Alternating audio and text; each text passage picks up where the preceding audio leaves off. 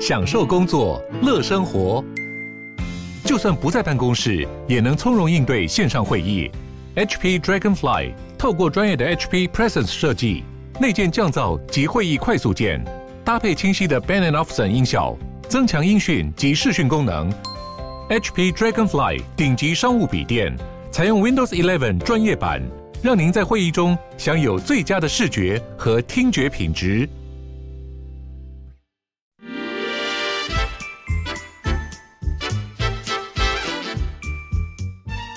健康的身体，才有健康的生活。名医昂扣专业医师线上听诊，让你与健康零距离。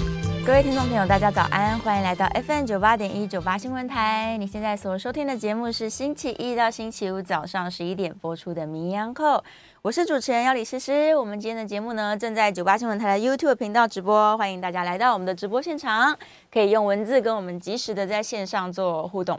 好，这个最近可能也许有人看了很当红的一些韩剧，就发现了，哎，这个不是第一次在韩剧中出现了，常常都会有一些男女主角，他可能因为情绪的关系呀、啊，然后呢，他就会想吃东西吃太多，或者是完全不想吃东西，产生了类似厌食症的这种状况。那到底饮食它跟压力之间是有直接的关系的吗？就是我们吃东西，它可以帮助我做舒压吗？或者只是增加体重而已呢？嗯，所以现场我们请到的是亚东纪念医院精神科的潘怡如潘医师，欢迎潘医师。诗诗好，大家好，潘医师早安。是这个吃东西这件事情，通常来说是是一件可舒压的事情吗？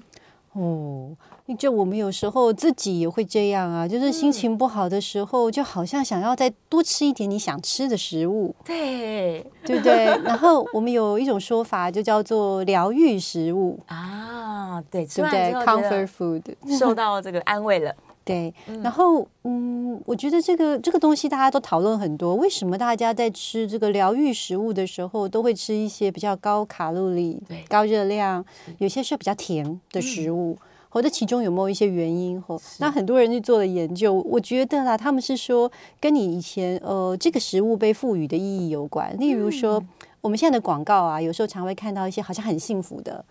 哦，就是嗯，呃 oh. 幸福的，例如说一家人在喝着热巧克力的小朋友，然后你小时候的记忆等等，好，嗯，然后再来就是会不会真的是跟我们远古时代，其实大家可能。能够吃到一些，就是饮食缺乏的时候，能够有高热量，就代表你可以活下去。对对对，生存需求，对生存的需求，那种远古的记忆和在我们的基因里面留下来。嗯、那现在也的确认为这些呃高热量啊、高糖分的食物，的确会有一点点激化我们的脑子里面的奖励系统，是让我们觉得哎，在瞬间觉得比较开心这样子。哦，对，所以听起来很有用，对不对？听起来蛮好的，是一个策略。不过如果吃完。以后又觉得变胖，又会产生负面的情绪，真的是很为难呢。对，到底吃还是不吃呢？哇，真的是好难哦，非常困难的事情。但到底什么样的状况之下，它有可能会导致所谓的饮食失调？像我们刚刚说这种暴食或者是厌食，它的由来跟我只是心情不好拿来。做这个 comfort food 舒服一下，好像是不一样的状况。嗯、对，如果要讲到厌食症哦，这个暴食症，尤其是厌食症，它可以说是一个哦非常严肃的一个一个问题。嗯，那它的状况也是已经有时候影响到他的生命跟存活。是哦，所以厌食症是真的，我们需要去注意。那你会说，为什么从一般的饮食障碍症，呃，会变成到嗯严重的？有没有就一般的饮食，就偶尔我压力，我最多就是变胖了，压力胖。到我真的得到饮食障碍症，那个东西有两个关键，嗯，因为就是时间其实要蛮久的，嗯嗯。如果你持持续的有这样的现象，是，然后再来就是说你的体重。如果产生的下降的真的非常的多，对哦，这个东西也会是一个很好的指标。然后第三个就是说，你影响到我们所谓的什么饮食障碍症，那个东西其实就是翻成疾病了，症哦，疾病就是说其实影响到你的生活跟功能很大，那这样就会变成饮食障碍症了。哦，所以例如有有的人可能失恋之后都不想吃东西，然后就一直不想吃东西。嗯对，然后为爱消瘦了十几公斤，对，可是很快就恢复了。例如说又重新 再恋爱，那不能算是障碍症，还没有障碍症，那就没有障碍。哎，对对对，不需要认为说哦，我其实生病这样。啊，对，不用不用，这是一个反应。嗯，只是一一下子的短暂期间，对，如果你的这个饮食的这个状况，哎，维持很久，嗯、哦，但是慢慢的那个情况还在变不好，例如说，哎，体重越来越低，越来越低，越来越低，是。然后再来就是说，它影响你的生活很多层面哦。嗯、然后再来就是你的体重降低，有身体的不舒服。嗯、然后加上就是有哦，你的工作啊，或者是呃生活、社交等等，都受到很大的影响。嗯、那个时候就变成饮食障碍症了。原来如此，嗯、更长的时间。对，然后持续的体重的变化，变化或者是你的状况还更恶化，因为饮食障碍症比较多的就是要分厌食跟暴食，这两个又不一样。对。所以他们的表现跟他们的成因呢？这个就是饮食障碍症的成因，就像我们刚刚说的，它是来自于某些事件或者是心理压力，还是并不是？它可能是呃基因造成的之类的。呃，如果要问我我自己啦，好、嗯，当然我们很多在讲这个饮食障碍症，我们就先以厌食症为为例哈，因为饮食障碍症太广了，太多了。那厌食症为例的话，其实大家都会说它有生理的因素，然后心理跟社会。嗯、那不过过去有一个研究，它是在斐济，哦、好，这是一个我们都知道是这个 一个群岛啦。哈。那在过去，它其实是以这个体型比较丰腴哦，比较胖为美。好，然后但是他们就做了一个类似我们说人类学的一种观察，好多研究，就说哎，自从有这个电视跟西方文化，我就是说啊，这个很瘦啊、很美的这个 model 和模特进入到他们的这个世界里面，他们的这个。厌食症就出现了哦，本来是没有的。对，所以就知道说，其实社会跟心理的文化影响其实很大。嗯，好，嗯、那我我不敢说，因为大家都说生理的因素影响也很大。好但是我比较偏好和个人的意见，比较偏好，其实是因为长期的节食跟体重的降低，最后。不断的反馈你的大脑的这个讯息，才产生了这个生理的变化，而且也跟营养失调有关。因为很多人发现厌食症的某些脑区也会萎缩，嗯嗯，所以最后变成很僵化。那呃，所以大家都知道啦，这个社会文化对于我们这个，尤其是女孩子了，厌食症男女比男生也有，但是一般来说都十比一。所以对于我们这个青少年、年轻女性。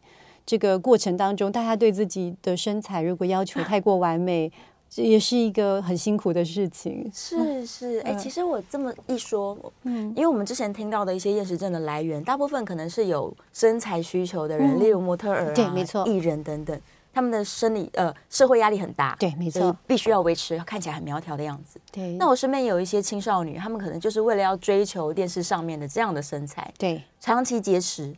导致于他真的是对食物没有兴趣了。嗯，对食物会不会没有兴趣？其实，呃，真正厌食症和它的定义，哦，通常是说，当然他长期的节食，摄取这个热量可能很低，哦，那他的体重和这个要求其实是非常的低，哦，大概是我们都知道 BMI 嘛，哦，就是你的体重哦用公斤哦除以你的。身呃，你的身高哦，这个我们用公尺的平方，这个做出了 BMI，通常会小于十七点五。嗯嗯，那这个跟我们一般所谓的标准呃 BMI 的这个范围，其实有相当的差距，所以他真的非常的瘦，非常瘦。然后再来就是，即使他已经非常瘦，他还要不断的采取一些行动来让他。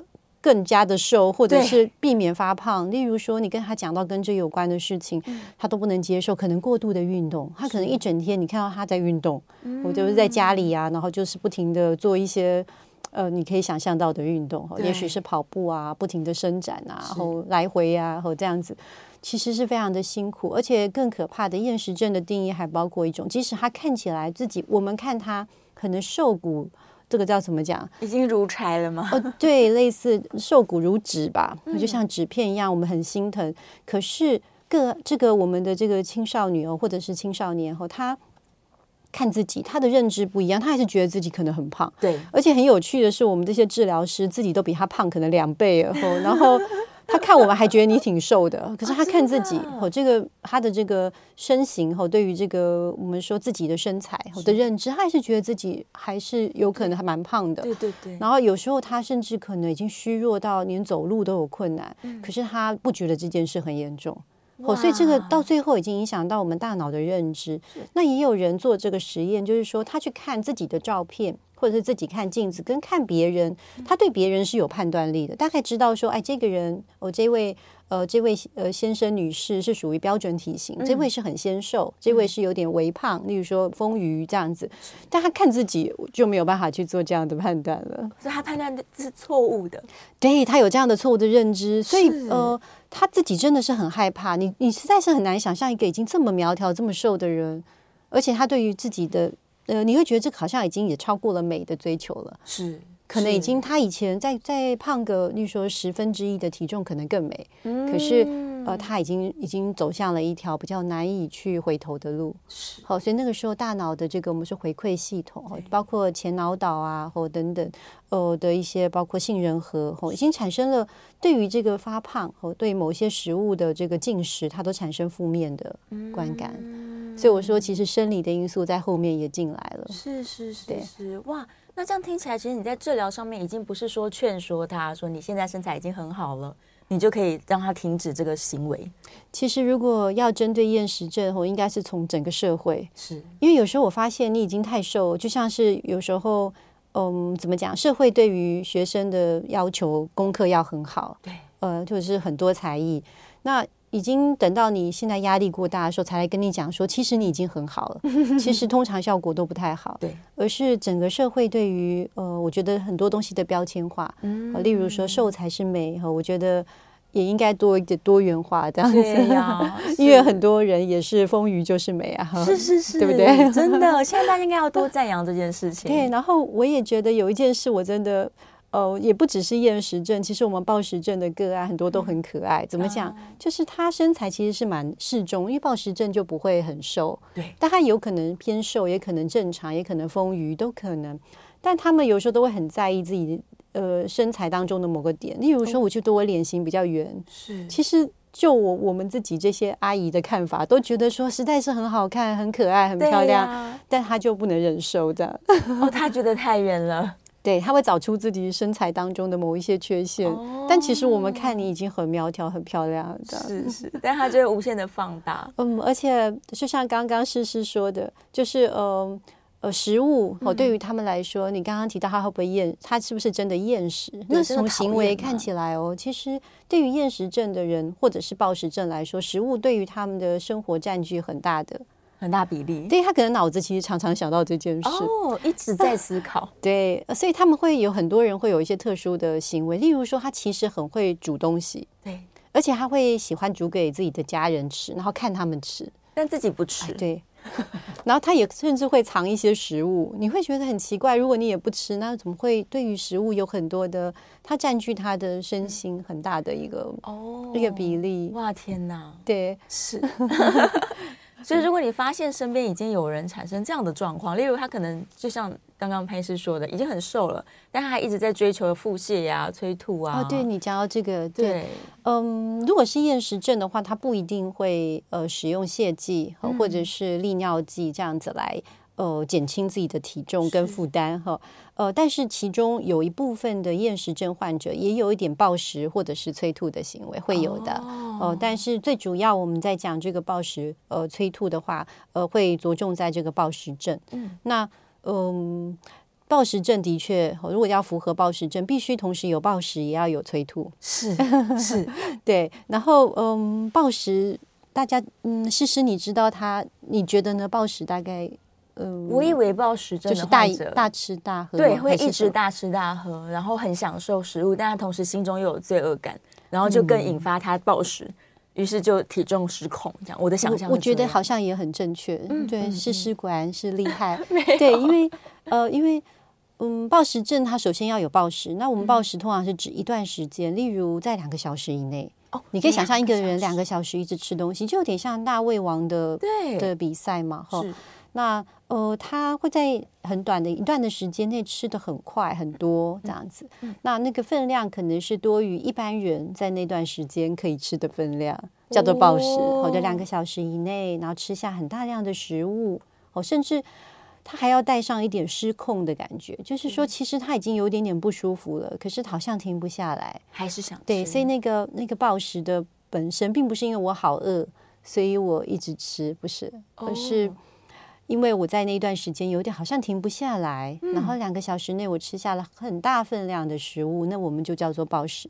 是，而且暴食的行为已经成为呃生活当中的一部分。例如，呃，在过去的三个月，你平均每个礼拜可能都有一两次会这样暴食。哦，不能控制自己。对，好像失去控制。嗯，那大然暴食之后，你又会像诗诗刚刚说的，因为也许是罪恶感，也许是吃到太不舒服了，后你就会催吐。那催吐是一种人工诱发的呕吐，哦，就自己自行诱发的。那有时候也会使用一些哦，认为让你降低体重的方式，例如说泻剂或是利尿剂来促进排尿，或这样子的方式。哇！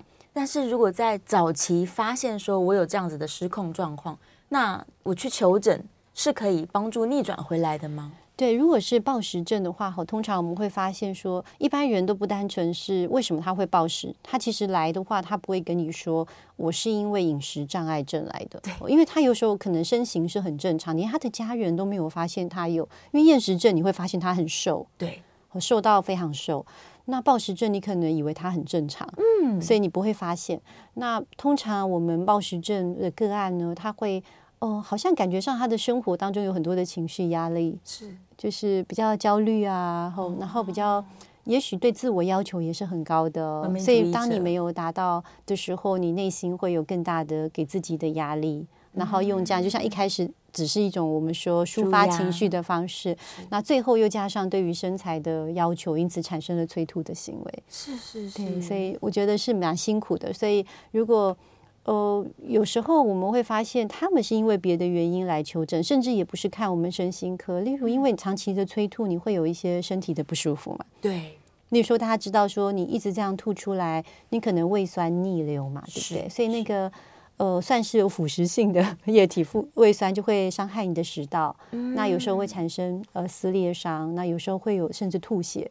这样的现象，那太过度的暴食，有时候那个食物太大量了，会产生急性的这个胃部变，那个胃被撑大，对，也有人因为这样而破裂。哦天哪，其实也很可怕。那另外就是泻剂这些可能会产生我们说，呃，或者是利尿剂、电解质的失衡，就是。嗯也许是钾比较低哦，等等，这种电解质失衡就会产生一些身体的问题。那他们可能因为这样不舒服，而会到各科的医师那边去就诊。对，嗯嗯嗯，然后再透过转介才发现他是有饮食失控。如果有被发现，就会转介啊；如果没有的话，通常不会。哇，对，因为呃，因为要他自己有有想法，然后嗯，像我自己看到的比较暴食症的个案，很多都是因为焦虑、忧郁来求诊，是的，然后跟你比较。呃，我们算大家就好像已经很熟了，然后他就会讲到说他吃东西的困扰。哦，原来如此，是，所以大家可以可能检查一下自己哦。如果有感觉到我们刚刚潘医师说的，就是你没办法控制，你一直吃下去，虽然我很不舒服，但我就是想说要吃。对 对对，你突然意识到说，哎，我竟然有这样的行为，而且像刚刚很明显说他需要催吐啊，他严重罪恶感啊，嗯，那可能是就诊的时机了。嗯，对对，因为怕说你这样的行为下去之后呢，嗯、你自己也会感觉很不舒服。对，然后再来就是，呃，长期下去对于身体健康真的是会有妨害。嗯、那呃，这个厌食症跟暴食症在一般我们人群当中吼的比例。我过去都会说是厌食症，大概又是零点六百分之零点六，对。然后如果是暴食症，认为是百分之一或到百分之二，蛮多的哦。对，但是现在刚刚诗诗讲的不符合暴食症，但是不时的会有一些暴食的举动，因为他可能没有催吐，嗯，可是他可能感觉很有很很痛苦，然后不时的用这种方式来做，可能有比较高的比例，对，也许有到甚至到四啊五 percent 百分之四跟五，所以其实并不是很少见的，蛮常见的。对，然后我们自己啦，有时候都有或轻或重的暴食症。对，你说好累哦，今天好累，然后就我不知道啊，就吃一点喜欢的东西啊，然后看一个什么，看看个 Netflix 嘛，对不对，然后 然后有时候不知不觉就看就吃了过多的食物。对呀，对，但是还好，目前罪恶感没有很重，所以所以可能没有到病情很重。如果加上罪恶感，我有时候觉得罪恶感不知道是到底是不是需要的东西，我说有罪恶感就更累，是更累的。对，所以是不是要鼓励大家就吃吧，不要有罪恶感？就开心的吃嘛，我是为了舒压 而吃。我实在不知道，但是可能就是还是要注意，如果体重过重，还是会产生一些三高的问题。对对对对，就如果还是在 BMI 正常的范围里面，那你就开心的吃吧。对对，那那就这样吧，把它当成是舒压的一个管道，可以的。因为大家大部分不知道怎么舒压，要不然压力已经够大了，舒压完以后还要自责，其实我觉得就是双倍的压力，那就更焦虑了，完蛋了。人生就是不断的这样，那个叫做滚雪球式的把这个焦虑一直放大。对，你因为焦虑而吃东西舒压，吃完东西又罪恶感，又更加焦虑，这样那没有用处。哎，我在想会不会是跟为什么现在的社会好像这方面的焦虑越多，是不是因为人际的互动越越频繁？嗯、像以往的社会，你就算变胖，也没有很多人看到你。也没有关系，是不是类似这样子？对，是不是因为社交媒体，我要 po 在这个 Instagram，、啊嗯、然后就好多人会留言说：“哎，你最近是不是，是，不是胖了？”有时候还比较客气，就说：“哎，你最近吃很好吗？”很可恶，非常可恶。对，最近有什么？这样很可恶吗？我原来不能这样讲。这是一些好朋友，太诚实了。到底该？我觉得很奇怪。而且有些人说你最近吃很好的的那些人，他也没有很瘦啊。对呀，是不是这样？就觉得觉得好痛苦，好像很在意说自己在社交里面的形象，然后大家的这些留言啊、反馈啊，他又造成更多社交压力。所以现在真的感觉好啊，该怎么说？就是。呃，做人也是很辛苦，对不对？是。然后如果有人说因为这样他就关闭了，例如说社交媒体，很多人还会特别关注，哎，说你是不是有什么问题？对，对不对？你也不能够任意的不不出现，对不对？对，你不贴文了，你不联系了，他们觉得你怎么了？对，好像也是一个不合适的行为，对不对？是 是。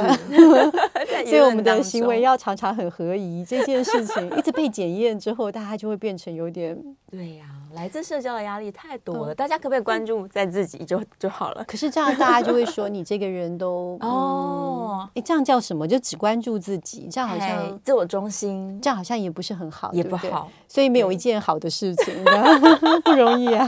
哎，是啊，人生就是这么的困难。听完以后更忧郁，是本来还没有，本来就有饮食障碍症，现在还有社交恐惧症。但怎么办呢？假如他真的已经饮食失调了，他感觉到自己是这样子了，然后那透过这个医生的帮助，这个团队的帮助，他是有办法反转回来的吗？OK，如果是厌食症的话，会希望尽早能够接受治疗，因为真的。嗯，应该说跟一般人群相比，和死亡率是一般人群可以到高达五倍哦，非常高。对，然后另外就是他的这个并发症也是蛮高的。那所以如果发现说你有你所爱的人，他的体型，例如说 BMI 已经低于我们说是七点五，好，那看起来他过度的在意他的体型，甚至身体已经出现虚弱，而且怎么去跟他讲，他也不愿意。呃，增加体重的时候，我觉得应该要就医。嗯、那有根据一些数据显示，吼大概有四分之三的厌食症个案后在就医，接受心理行为还有药物等等治疗，然后比较严重要住院的治疗之后，他有四分之三都会有改善。哦，太好了，对，是，所以是很有希望的。呃，希望是希望非常总是要保持着乐观。是的，是的。所以，假如身边有这样的朋友的话，我们也许可以聊聊天，关心他一下，嗯、对，然后来就诊也是一个好很好的选择。好，我们准备进广告了。广告之后呢，也许可以开放 call in，欢迎大家 call in 进来，电话晚点报给大家。回到 FM 九八点一九八新闻台，你现在所收听的节目是《名医央扣》，我是主持人要李诗诗。今天在节目中呢，我们正在讨论关于这个厌食症。暴食症这些饮食失调的问题到底来自哪里呢？可以纾解压力吗？欢迎我们现场的来宾是亚东纪念医院精神科的潘怡如潘医师，再次欢迎。诗诗好，大家好，好来吧，我们是可以开放 call in 的哦，欢迎大家 call in 进来。假如你有相关的疑问的话，可以来拨打这个零二八三六九三三九八零二八三六九三三九八。我来偷看一下线上，在我们继续探讨之前。嗯彦良说：“会不会因为长期压力太大，导致我们大脑的这个饱食中枢被抑制了？嗯、所以他其实感觉不到吃得饱，才造成了暴食。不到吃得饱，嗯，是因为这个就是神经系统的障碍造成的吗？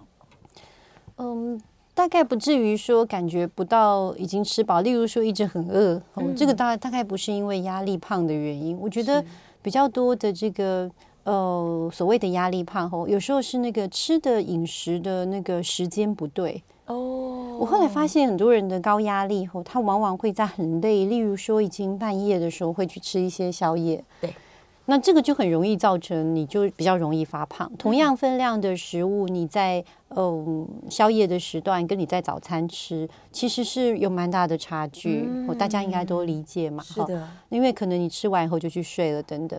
那另外压力也会导致我们在这个嗯该怎么讲？就是我们在呃我们夜间的睡眠后这个这段时间的不好，那它也很容易造成说我们的这个胰岛素功能的不佳。好，那胰岛素功能不佳后，就会造成我们有一种，呃，该怎么说，就是比较容易发胖。我该这样说，就是我们的各种身体的机能都会受到影响。然后至于说压力胖，我觉得，呃，我们有时候自己也可以想想，我们有时候压力大的时候，其实并不是因为我们特别饿，我们会想吃，而是一种好像迫切的需要一种变好，想要呃获得释放，或想要把那种不舒服的感觉，对。去除，这样子会有一 种满足感。对，就是你想说到底做什么会让自己变好，有时候没有很明确，但是蛮模糊的，会会觉得想要让自己变好。嗯，那时候我们就会做一些事情，哦，就就是哦，然后另外就是咀嚼，哦，这个东西这个动作本身的确也会带来一种呃快乐，类似快乐的感觉。哦哦，讲到这个咀嚼，就是呃前阵子就是我有一个个案，他呃年轻年长的长辈。然后他呃在装假牙的过程当中，他还没装假牙之前，就是他家人也很注意他的营养，有给他混合各种食物给他用喝的，嗯嗯，然后就没有办法咀嚼，然后那阵子他就越来越好像沉默寡言，甚至他家人觉得他就。没有反应，然后也不快乐。是，然后他的孩子反应我觉得很有趣，就是他装完假牙之后两天左右他就恢复了，啊，他就变得很正常了。对，不是完全不是因为营养的关系，而是因为他可以咀嚼。对，然后他就比较快乐，然后比较。比较活泼，所以咀嚼这个动作是可以舒压、带来快乐感的。就等于它是连接到我们，其实我们人很多的呃，我们的器官跟我们的动作都会影响到，就是我们整个大脑跟我们呃整个全身灵，就全那叫什么全身心的呃是否健康。哇！所以也许下次我不需要吃一碗泡面来舒压，我可以吃个口香糖就好了。可是已经有人在这样做啦，像是。呃，有些人要戒烟呢的时候，不是会觉得嘴巴如果没有叼一根烟，就会想说我可以嚼口香糖。对。然后有一些人会想说，我想吃东西，可是我现在想要减肥，他也会咀咀嚼一些比较低热量的的东西。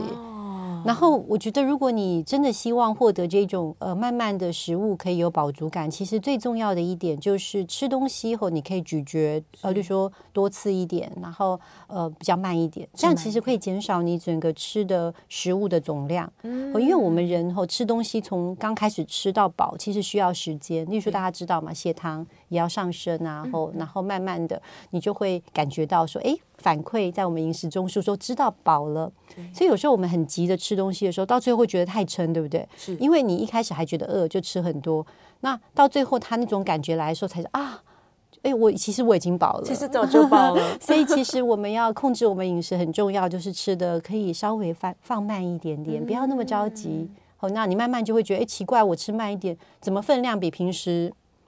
还没到，可能百只有吃了百分之八十的便当，结果就已经饱了，已经非常饱了。哎，对，嗯，就可以理解说，哦，原来我摄取了过多的热量，是在不知不觉中。对，对，就是我们常常说盲目饮食嘛。哦，对，上上次我们有提到正念饮食，对对对，其实用这个东西来去体会食物的美好，我觉得是我们过程当中一直体会哦，然后一直体会，对，适度的咀嚼，那你可能也会不知不觉当中的避免了这种过度的暴食。啊，然后也减少罪恶感啦。是是是，也会觉得哎，我今天有控制，我吃到八成已经停下来了，而且我也符合健康，也没有吃得过少哦。嗯，然后也达到我们这个舒压开心的目的了。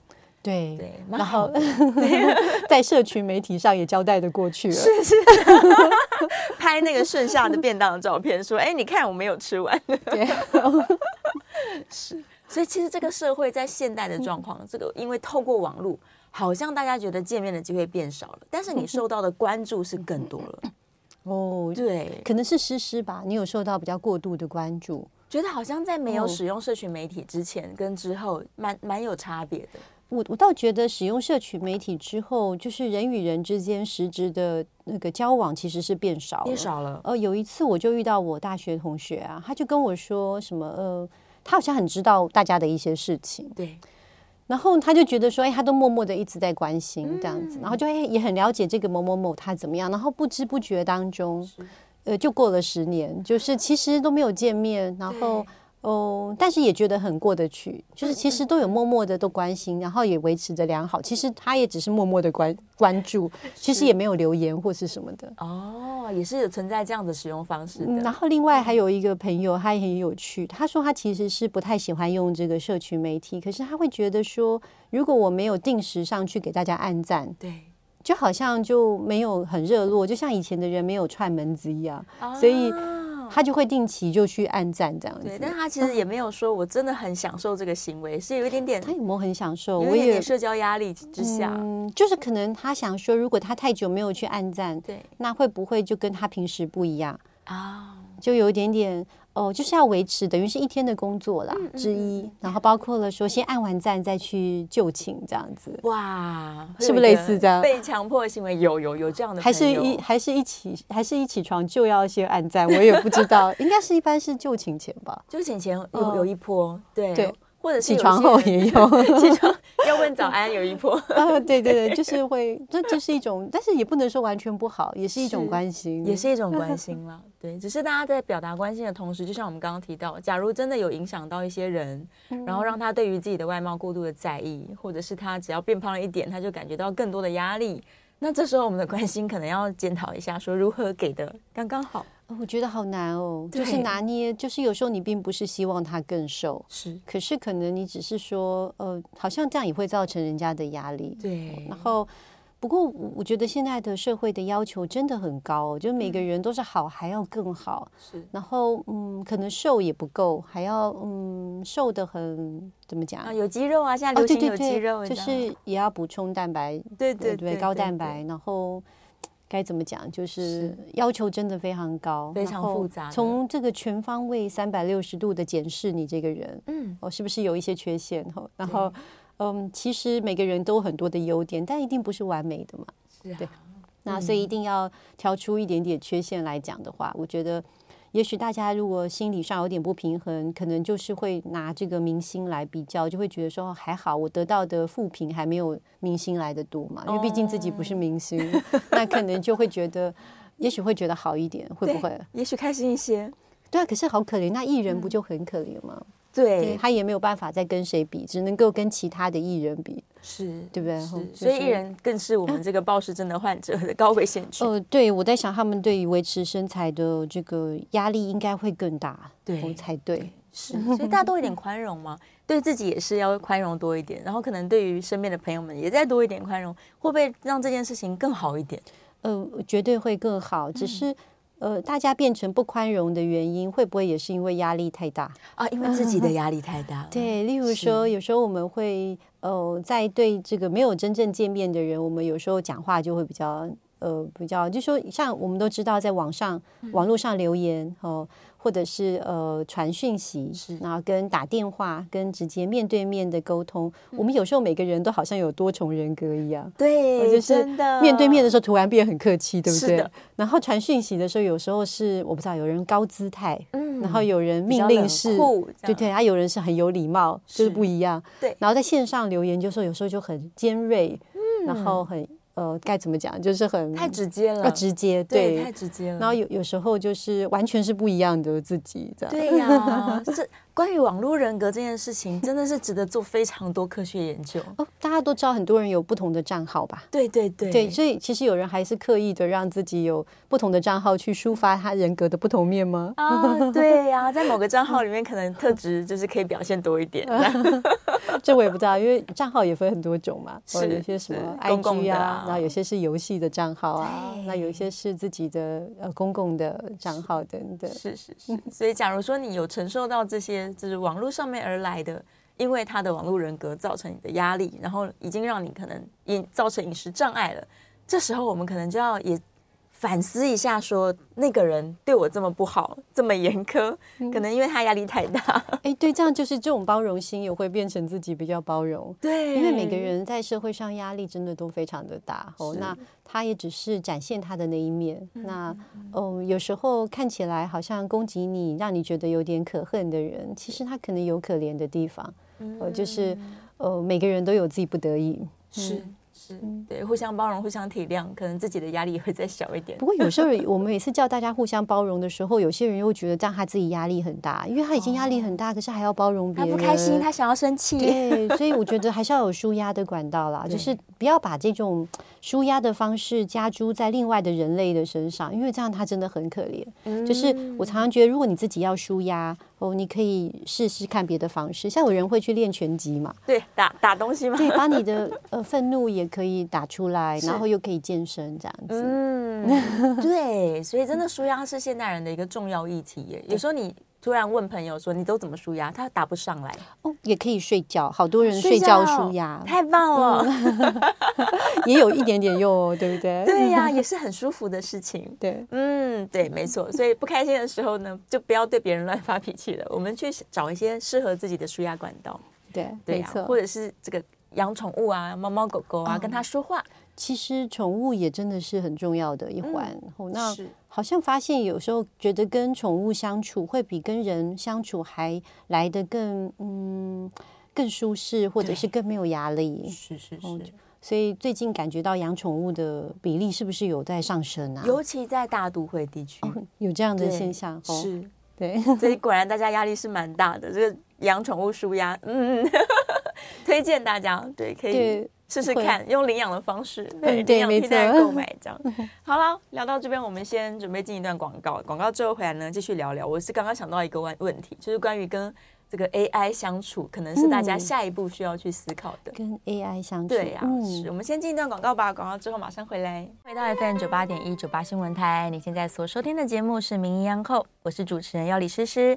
再次欢迎我们今天现场的来宾是亚东纪念医院精神科的潘怡如潘医师，欢迎诗诗好，大家好，好，来继续来聊今天这个关于饮食失控，它跟这个压力疏解之间的关联性。嗯我刚刚在广告之前突然想到，最近因为这个 Chat GPT 太流行起来了，嗯、很多人花了大量的时间来跟这个 AI 聊天，互对，对互动，可能太有趣了，对，导致他把原本花在社交上的精神，现在都花在这个 AI 上面。嗯、我听到的反馈啊，嗯、有人觉得很愉快耶，嗯，他觉得 AI 比较有礼貌。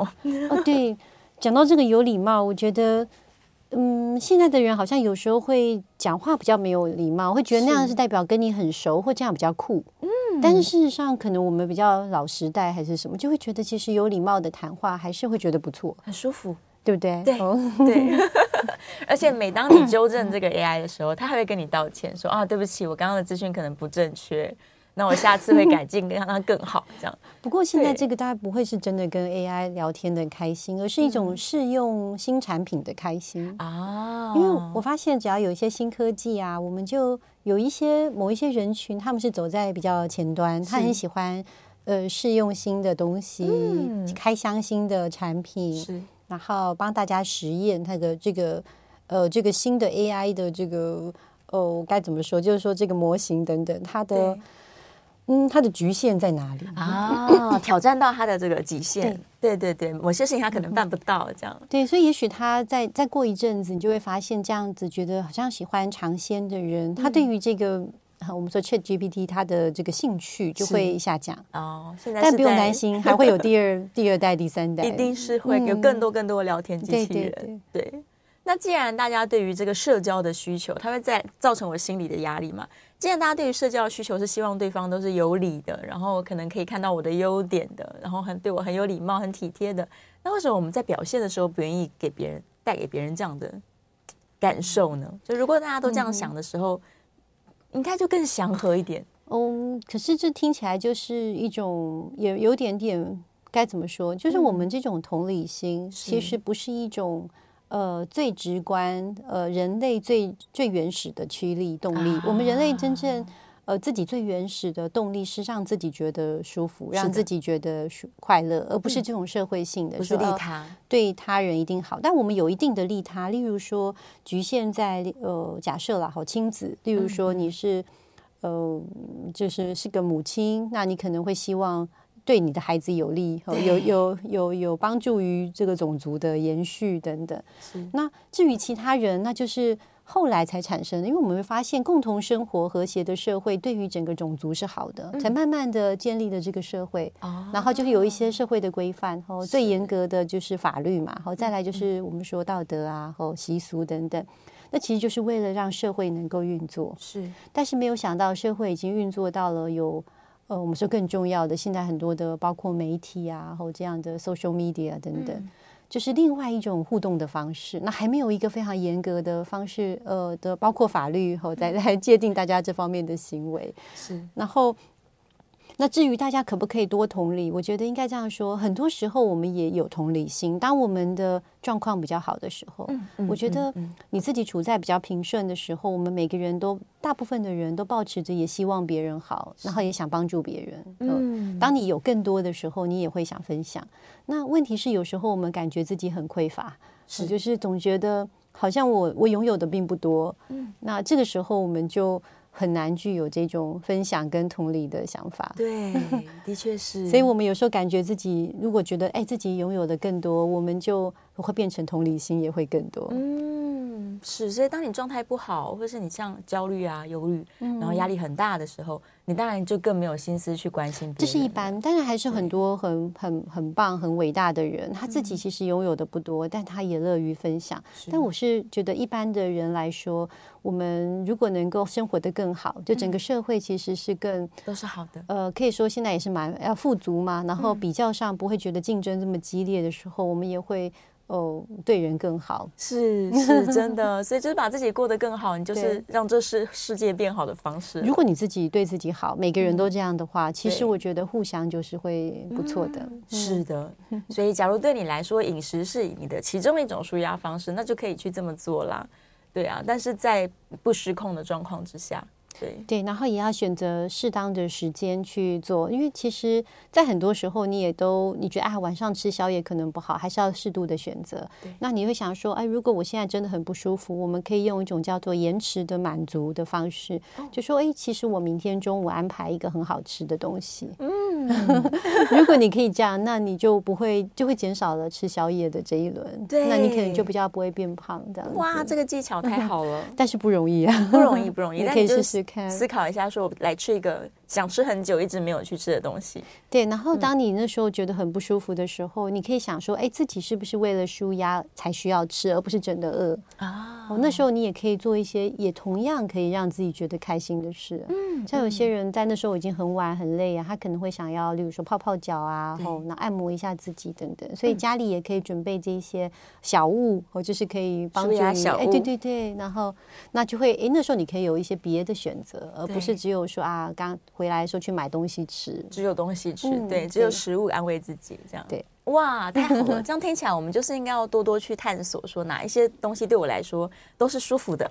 嗯，对，然后把它当成是我各式各样的舒压方式。哦，其实还有一些，呃，一般来说，疗愈的食物都是，呃，热量比较高。但是偶尔，如果你自己本身，哦，你有一个在你的内心觉得是很好的东西，那吃起来会让你很开心，可是它热量又不高，哦、那你也可以备一些，那就太棒了。对，对，对，对，那就是你你独特的啊，独特的这个舒压小屋。是。常常都在跟大家讲这件舒压的重要性，因为压力就会造成我们各式各样的这个身心行为的失调，然后再失调到更严重的状况，就会像医生刚刚说，它就甚至影响到我的身心健康。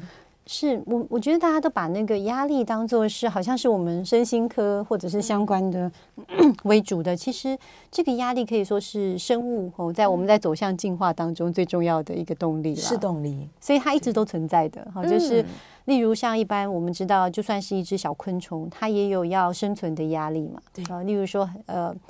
呃，天气的异变，或者是它的呃感觉到食物的欠缺等等，它也会因为这样而必须要迁移等等。嗯、那人类也是需要这样子的压力来促使我们不断的往前进。是，所以压力本身并不完全是坏的，而是一个只要是生存在这个世界上就会需要的。哦，某一种动力，但是因为它一定存在。对，千万不要说我都没有压力，因为那个是我们只要是一个生命体都会有这个压力的。是，那只是说这个压力要怎么样，不要让它影响到你生活的方方面面。哦，只要它达到它的功效就好，不要产生副作用。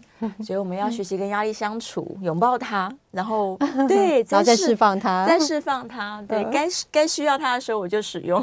对。因为有点适度的压力，也的确会让我们维持自己的呃适当的体态哦，不要说啊，真的太久没有见到人了这样子，嗯，比较有动力啦。对，会这样子，就帮自己设定一些快乐的锚点，可能也很重要。嗯，对呀，嗯，就像我们刚刚说，我可以延迟享乐啊，这个锚点，然后也许对我来说，这个瘦了两公斤好了，是一个很好的。该奖励的时刻，那我就先把目标定在这儿，然后往那儿走到的时候，我应该要很开心，然后就可以再立刻再胖回一公斤。嗯、对，没错，就说啊，再吃点好吃的，对，赶快再吃点好吃的，对，非常开心，然后再往前两公斤嘛。但是千万不要再过瘦，就是维持一个你喜欢的目标体重之后，就维持在那就好了。哦，不要再更瘦，因为更瘦的时候，可能有一天你会失控，我没有办法发现自己已经太瘦了。嗯，进入到一个恶性循环去。对，是对呀，是，所以这个常常大家可能又又觉得说，这个时刻大家都有一些心理问题，我们可能需要一些这个专业的帮助。但事实上，真的愿意接受帮助，或是有意识到，就 awareness，他意识到说我自己有这样的问题的人，我我也不知道到底是多还是少。我认为其实不太足够，哎，对。对，所以刚刚我们有提到啊，在有饮食障碍症的患者，如果是厌食症，真的需要他身边的亲朋好友或协助他就医，嗯，我这个是一定要的，哦，因为这个对他来说非常的关键。那如果是暴食症的个案呢，我们觉得大家可以自我去醒思。后现在网络上也有我们说中文的一些问卷，呃，叫做 SCOFF，SCOFF，哦，那它是。呃，只有五题，可以看看说，哎，你有没有这方面？例如说，饮食吃到后来会失控啊，你体重已经下降太多了等等。如果用这样子的问卷去做一个筛检，嗯、你知道自己或者是亲友有类似的问题，就可以建议他。嗯，好。那如果是暴食症的话，我觉得自己可以自我转介。哦，因为其实你可以跟人谈谈啊，例如说，不一定是一定到身心科就医，你也可以找心理咨询啊。好，然后也许有一些心理咨询师，他也可以帮助你化解一些焦虑、忧郁。减少你用暴食来，嗯，去帮忙自己。对，还有就是变成还有别的方法。是，方法其实挺多的，而且现在很多工作坊啊，就画画、跳舞啊、听音乐啊这些工作坊，是没错，都蛮 好的。对，也许可以让你在这个没有。更多医疗压力的状况之下，得到一些帮助。但是如果你同时合并有很多的问题，例如焦虑、忧郁也很严重，然后暴食也造成你身体的不舒服，那就一定要就医哦。是，嗯，是该就医的时刻，我们就赶快来就医哦。一定要自我转介。对对，鼓起勇气来走进去，就发现哎，其实挺好的，其实一点都不可怕，就是看到的人就是如同诗诗跟我一样。对啦，都是这样，这么对他和颜善目。对，然后常常在跟大家分享一些正能量。对，呃，或者是讲一些五四三，是是是，我们就是都知道自己有缺点，我们要这个爱爱自己的缺点，对，对啊，这样人生就会比较开心一些。好啦，所以今天呢，在节目中这样漫谈了一些，不知道有没有说中大家的状况？如果你有需求的话呢，欢迎大家可以求助，或者是上网来搜寻更多。刚刚说这个 SCOFF，SCOFF，对，可以去做一下评量。好，今天在节目的最后，我们还是非常感谢亚东纪念医院精神科的潘怡如潘医师，谢谢潘医师。常常来陪大家聊天，我们下次节目见喽，拜拜，拜。